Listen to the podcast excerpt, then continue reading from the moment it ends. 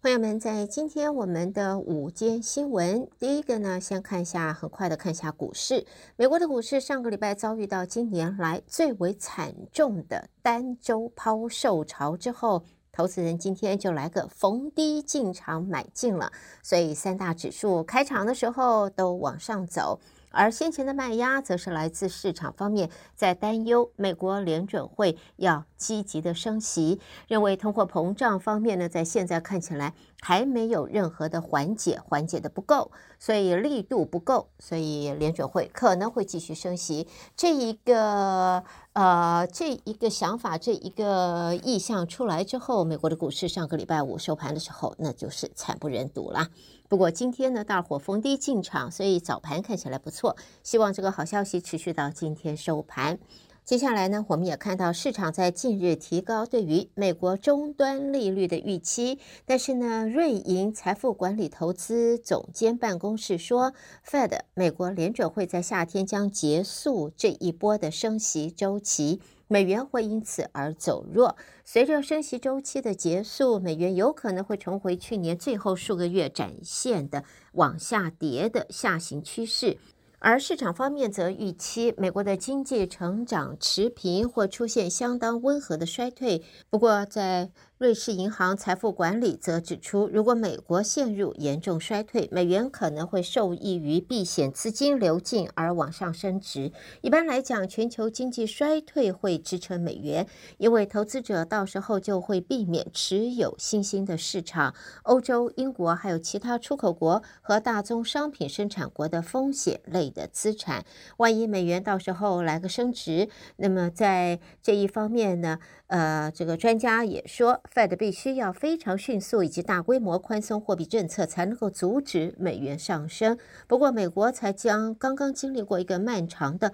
通货膨胀的周期，现在很难判断 Fed 是否准备好宽松货币政策了。好，下边呢，我们再看的是特斯拉啊。那么，电动车大厂特斯拉在这个礼拜要举行投资人日。由于特斯拉的执行长马斯克多年来他向外界描绘生产平价版电动车的梦想，特斯拉的粉丝们啊，现在就希望这个礼拜能够听到马斯克说明他的想法以及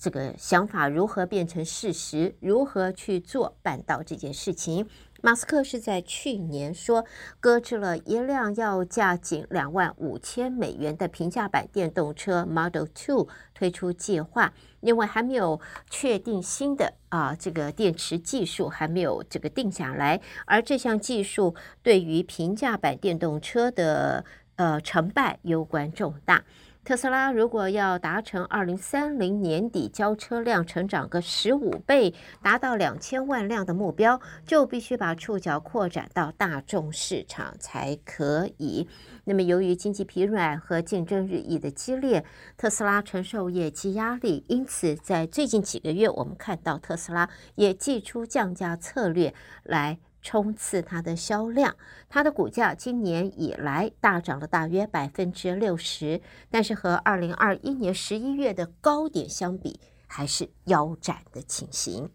接着呢，我们很快的看一下，在英国跟欧盟啊，英国脱欧啊，这。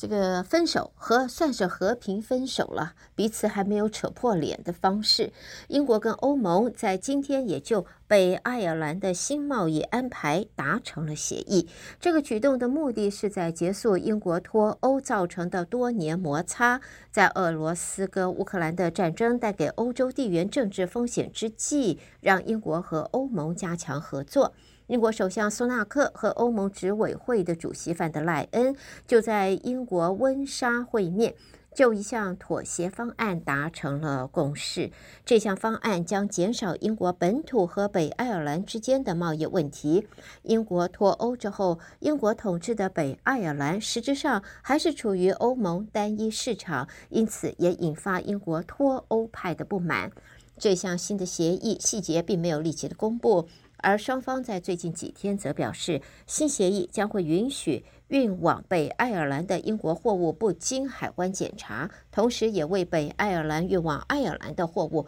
创建一个单独的程序。而双方的官员都证实已经达成协定了。最后我们看到的呢，谈到了俄罗斯乌克兰的战争啊，国际间呢，那么绝大部分都是挺乌克兰。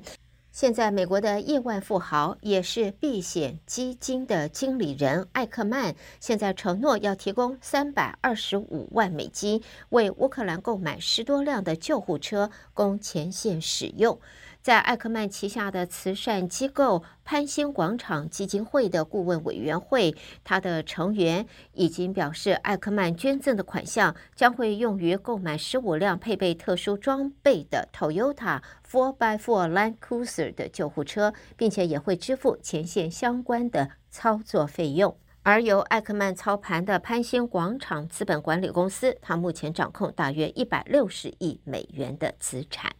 好的，朋友们，这就是带给大家在今天我们的午间新闻。午间新闻由胡美健在这为朋友们编辑播报，谢谢您的收听，欢迎您继续收听我们接下来的节目。